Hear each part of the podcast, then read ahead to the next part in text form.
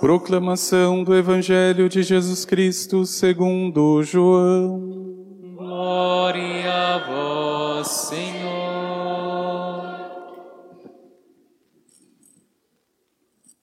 No primeiro dia da semana, Maria Madalena foi ao túmulo de Jesus, bem de madrugada, quando ainda estava escuro, e viu que a pedra tinha sido retirada do túmulo. Então, ela saiu correndo e foi encontrar Simão Pedro e o outro discípulo, aquele que Jesus amava, e lhes disse: Tiraram o Senhor do túmulo e não sabemos onde o puseram.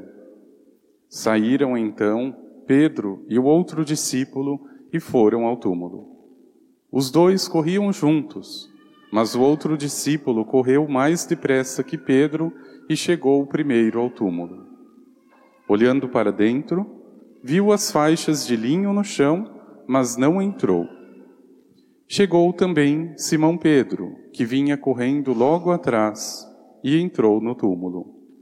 Viu as faixas de linho deitadas no chão e o pano que tinha estado sobre a cabeça de Jesus, não posto com as faixas, mas enrolado num lugar à parte.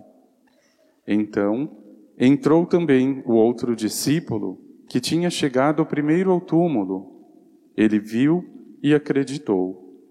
De fato, eles ainda não tinham compreendido a Escritura, segundo a qual ele devia ressuscitar dos mortos. Palavra da salvação.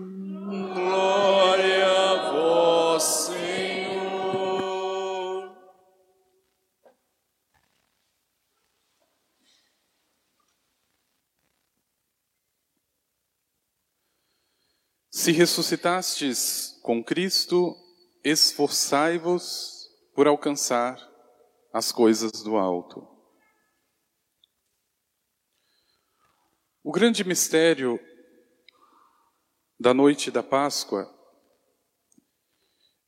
nos remete, é claro, à pessoa de Jesus, ao caminho por ele percorrido até a sua coroação, vencendo o inimigo e a morte.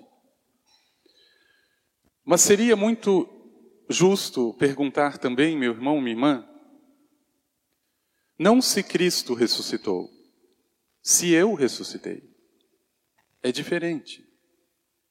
Aliás, a, a ressurreição de Cristo tem valor por si mesma. Mesmo que eu não ressuscite, o Senhor permanece ressuscitado.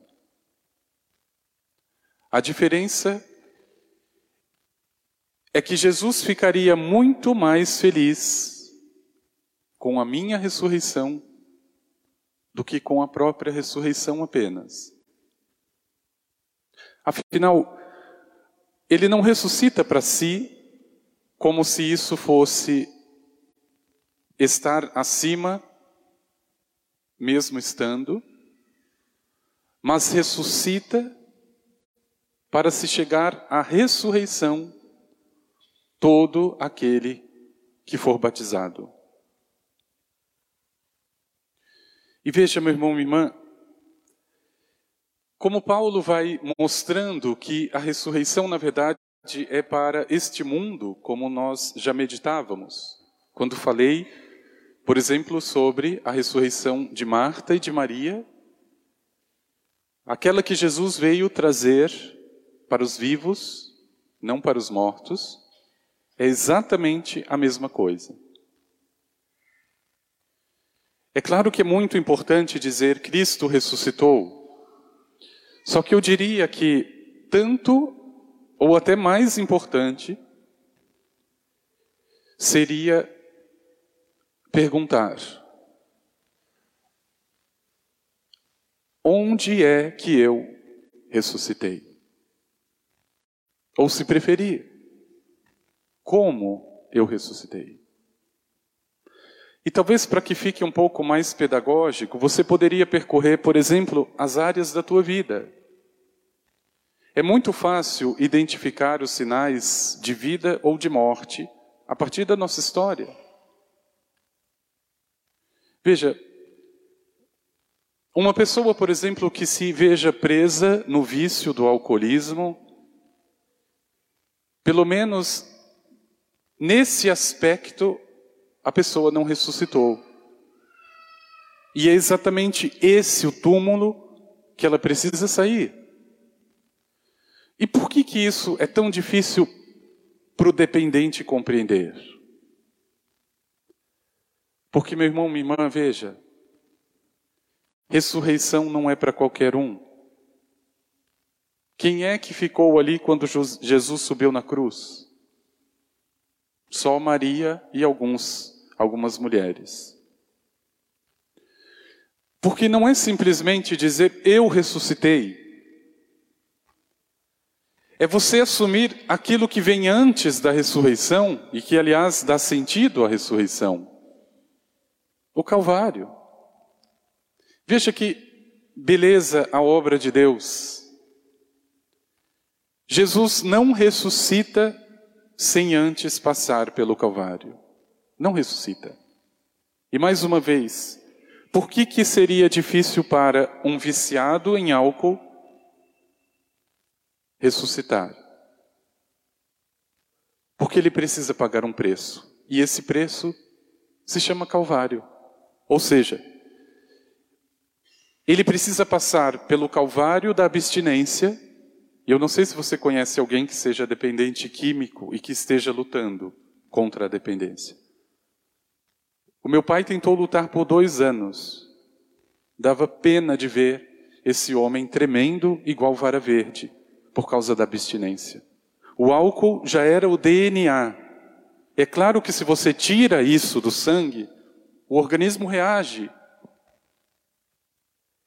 Ele conseguiu até certo ponto passar por esse calvário, mas depois foi morar sozinho e jurou de pé junto que tinha parado.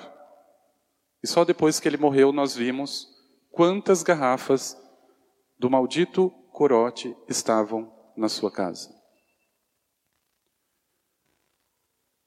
Não é muito simples ressuscitar. Não é muito simples. Mas eu digo, meu irmão, minha irmã, que a vitória de Jesus, e eu poderia chamar aqui a vitória de Jesus sobre qualquer vício, sobre aqueles vícios que nós estamos, infelizmente, ainda presos de algum modo, é a coisa mais importante que o ser humano pode fazer nessa vida. Ressuscitar com Cristo. E é maravilhoso você perceber, e principalmente nas pessoas mais simples, os sinais de ressurreição. Porque, meu irmão, minha irmã, perceba, a ressurreição não é conto de fadas, é algo muito simples, mas ao mesmo tempo muito concreto. É maravilhoso porque não tem como você ver uma pessoa ressuscitada sem Jesus. Veja, antes eu costumava falar mal das pessoas, padre. Eu parei de falar mal das pessoas. Isso é ressurreição. Antes eu não conseguia viver sem este, esta bebida, sem este vício. Hoje eu já consigo viver. Isso é ressurreição. Mas se você perguntar para um ou para o outro que venceu, que ressuscitou, como você fez isso? Jesus de Nazaré. Eu acho muito difícil e me desculpem aqueles que pensam o contrário. Eu acho muito difícil alguém vencer um vício, seja ele qual for, sem Jesus. É muito difícil. Porque ele não entende o processo como um todo. Por exemplo, ele não entende que ele precisa primeiro passar pelo Calvário. Que para parar de falar mal das pessoas, ele tem que engolir muitas vezes a vontade, a língua. Ele vai morrendo por dentro, porque aquilo já se tornou hábito. Mas ele chega em determinado ponto que ele pensa: bom, agora agora eu me crucifiquei com Jesus. Agora não tem jeito. Voltar eu não vou voltar. Agora é do Calvário para a ressurreição. Não dá para ser do mesmo jeito. Então veja, meu irmão, minha irmã, por que, que as mulheres que vão tão cedo, diz a palavra, de madrugada ao túmulo, não conseguem encontrar Jesus? Porque é a mesma coisa que você querer buscar alguém que mudou totalmente de vida no lugar que ela antes estava. Ela não está mais ali. E é exatamente esse o passo decisivo na vida do ser humano. É muito triste quando eu começo a me identificar com o meu problema. Parece que eu vou me apresentando ao mundo e às pessoas a partir do meu vício. Eu conversava, acho que com a Beni ontem, a gente falava um pouco sobre as crianças que têm autismo. E uma das crianças procurou a catequista para se apresentar e dizia: Eu sou autista. Veja, ela já assumiu isso de tal modo que ela já não diz o meu nome é Antônio. Não, meu, eu sou autista. Quando a gente não consegue separar o nosso problema ou a nossa dificuldade daquilo que nós somos, não, você primeiro é como bem respondeu ela, filho de Deus. Você tem nome. Você não é primeiro o autista. Mas seja, meu irmão, minha irmã, mais uma vez é preciso ficar muito claro. Cristo ressuscitou. E eu? Percorra, porque isso é graça de Deus as áreas da vida que você sabe onde talvez ou com certeza precisa de mudança, porque isso é ressuscitar. E não tenha medo, meu irmão, minha irmã, o Senhor mesmo provou pela sua própria vida, pelo seu próprio exemplo, que pior que seja o Calvário, existe a ressurreição por pior que seja. Você vai tomar esse passo, você vai sair desse vício, você sabe que vai sofrer, de algum modo, ou internamente, a luta consigo, ou externamente. Porque as pessoas são terríveis e você sabe que são. Então, se você decidir no coração, eu vou parar de fumar, eu vou parar de beber, eu vou parar de falar mal, não vai faltar alguém que te lembre até parece. Eu te conheço. Não vai faltar. Isso também faz parte do Calvário. Aqueles que te puxam sempre para trás. Mas veja, existe alguém que foi crucificado. Então eu também posso ser. Existe alguém que por causa disso ressuscitou, deixando na cruz tudo aquilo que era velho. E aqui se justifica essa palavra tão bonita, ou melhor, esse convite tão grandioso do apóstolo Paulo quando ele vai escrever aos Colossenses. Certamente uma comunidade como a nossa, e Paulo, como grande visionário que era, começou a perceber as atitudes dos colossenses. Jesus já estava ressuscitado. A conversão de Paulo se dá 20 anos praticamente depois da ressurreição. Aliás, eu não estou certo, me desculpe se isso for um equívoco, mas ele funda as comunidades 20 anos depois. A conversão deles, eu não sei, deve ser um pouco antes. Mas enfim, o que importa, olhando para aquela comunidade dos Colossenses, ele começa a perceber algumas atitudes que não têm a ver com a ressurreição.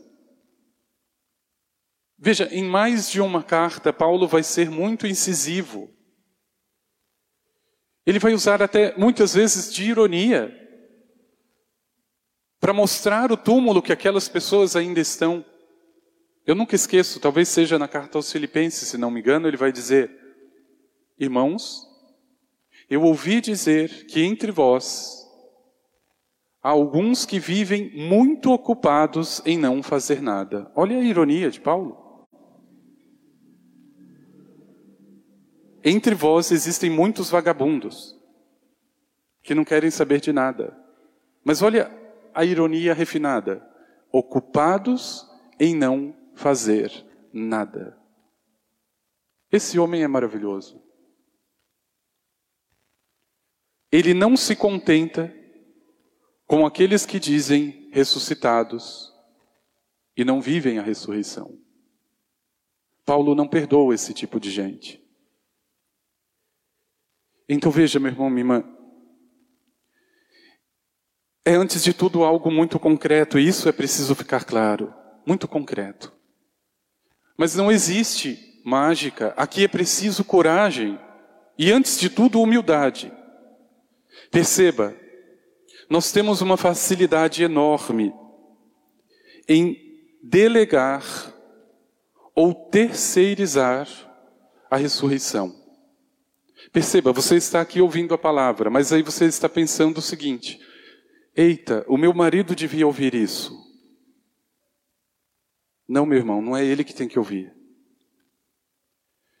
Nós queremos que o outro ressuscite e a gente nunca percebe o nosso túmulo. E por isso o exercício da humildade aqui é necessário. Veja, essa facilidade de olhar primeiro o problema no outro que nos bloqueia, paralisa e, pior de tudo, nos mata neste túmulo que não é a ressurreição. Tem uma história, história não, é fato, muito engraçada. Eu estava conversando com um padre amigo, e só para vocês entenderem o perigo que é a gente se ocupar da vida alheia. E aí começaram a dizer chegou no ouvido do responsável pelo padre que ele estava isso, aquilo, que aumentaram o problema dele dez vezes do que era. E esse padre me respondeu: Olha, isso é coisa da diva. Eu falei: Nossa, o que, é diva? Departamento de Investigação da Vida Alheia. É isso, parece piada, mas é isso mesmo. Quantos especialistas Quantos ocupados no departamento?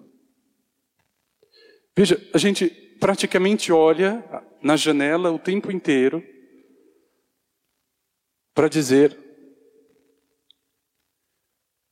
Nossa, mas o Roberto está tão mal vestido hoje.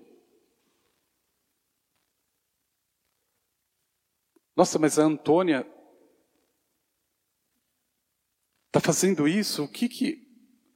Veja, em algum momento é preciso então despertar para isso que o Senhor traz, como é a ressurreição, de que o primeiro túmulo, meu irmão, minha irmã, a ser aberto e esvaziado, é o meu, absolutamente.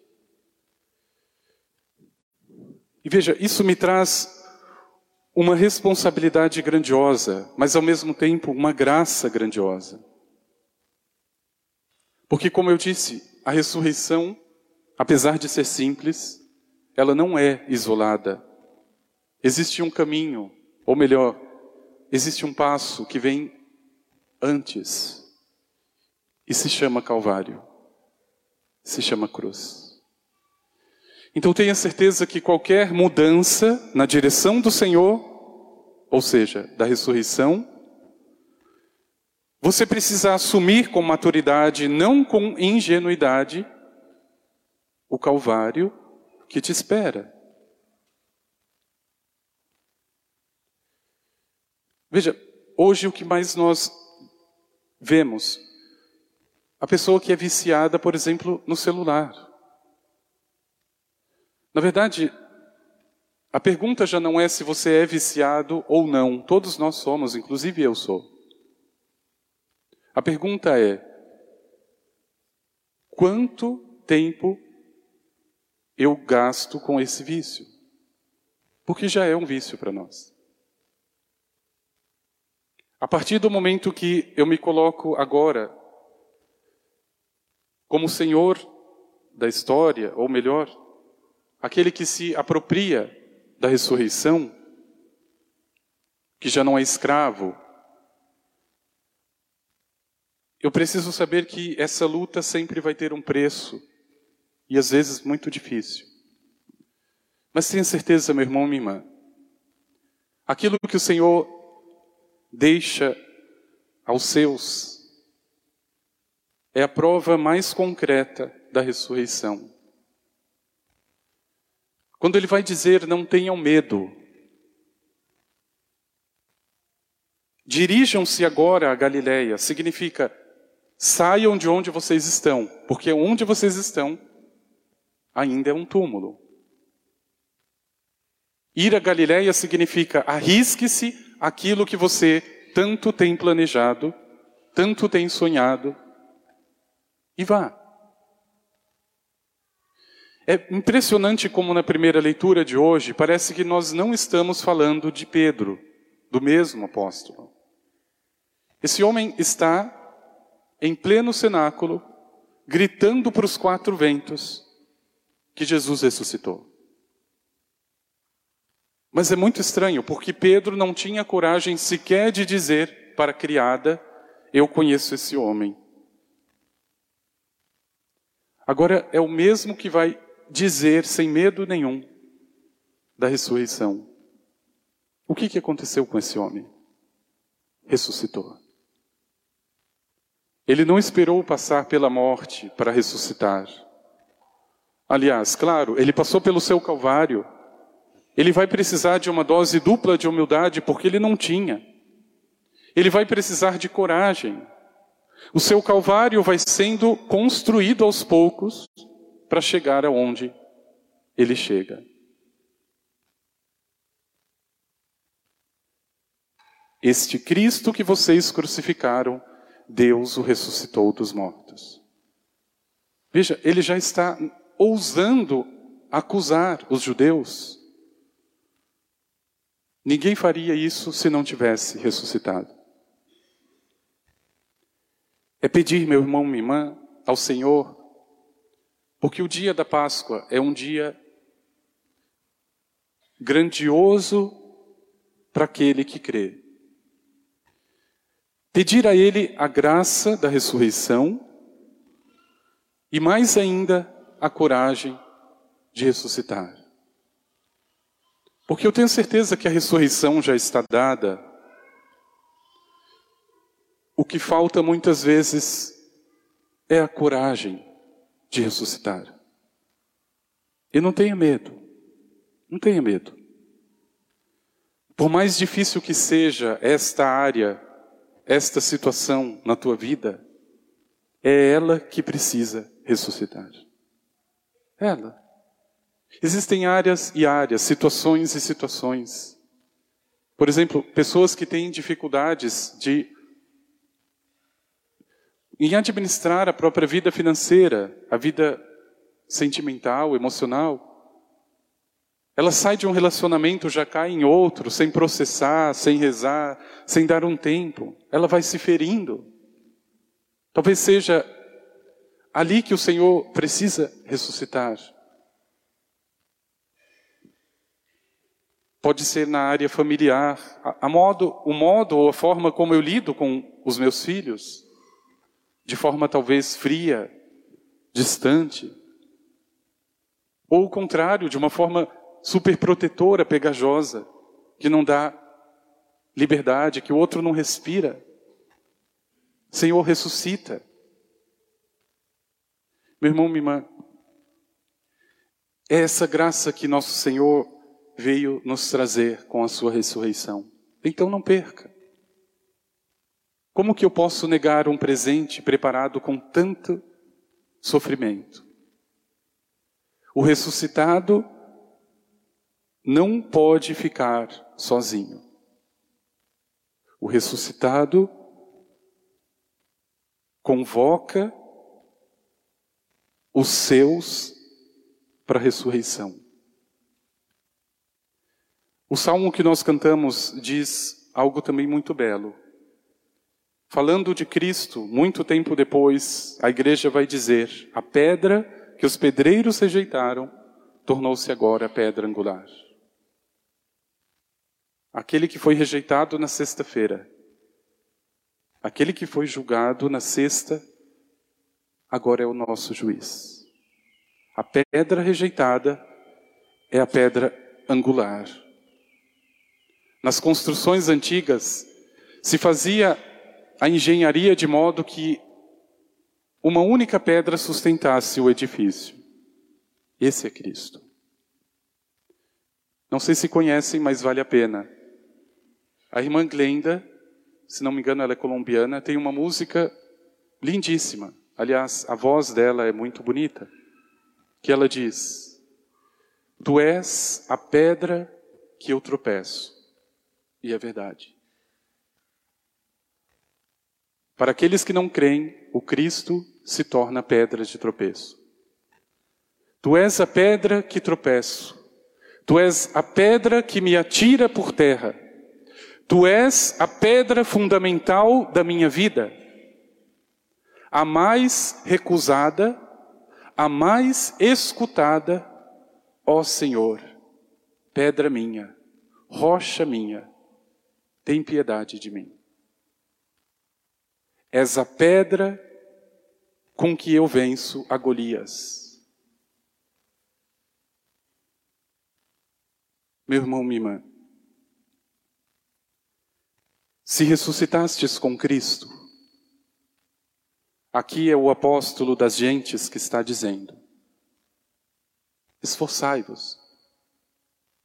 Veja que bonito, ele não dá por concluída a ressurreição sem o esforço. Não basta dizer feliz Páscoa, Cristo ressuscitou, tudo bem. Mas aonde foi que eu ressuscitei?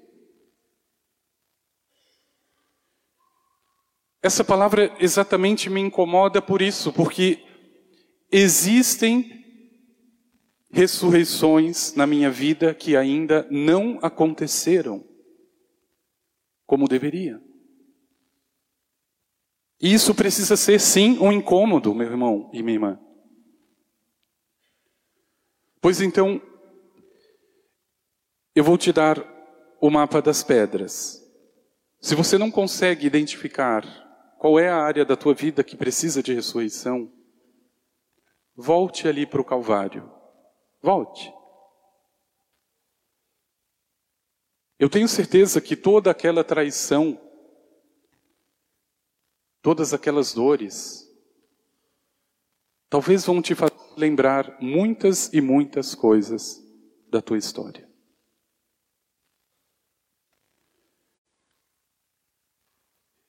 Considere-se um bem-aventurado. O momento em que você descobrir o túmulo que você está e mais bem-aventurado ainda, a tua decisão de sair. A tua decisão de sair. Tem pessoas que já trabalham há tanto tempo na diva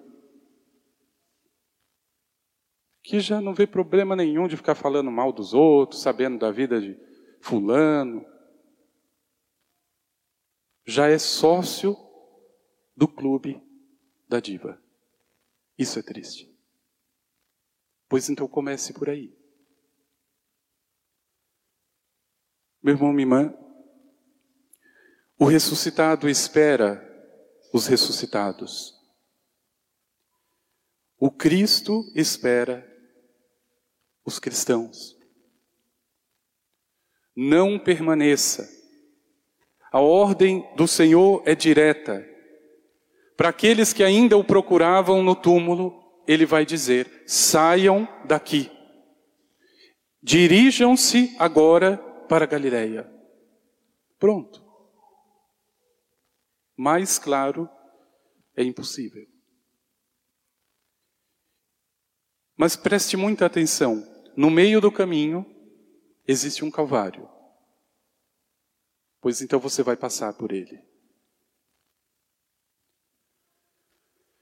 Chegando no Calvário, não fique no Calvário. Tenha certeza que existe muito além do sofrimento a ressurreição do Senhor. Que no teu coração, meu irmão, minha irmã, você possa de fato ressuscitar. Primeiro, identificando as áreas que precisam de ressurreição.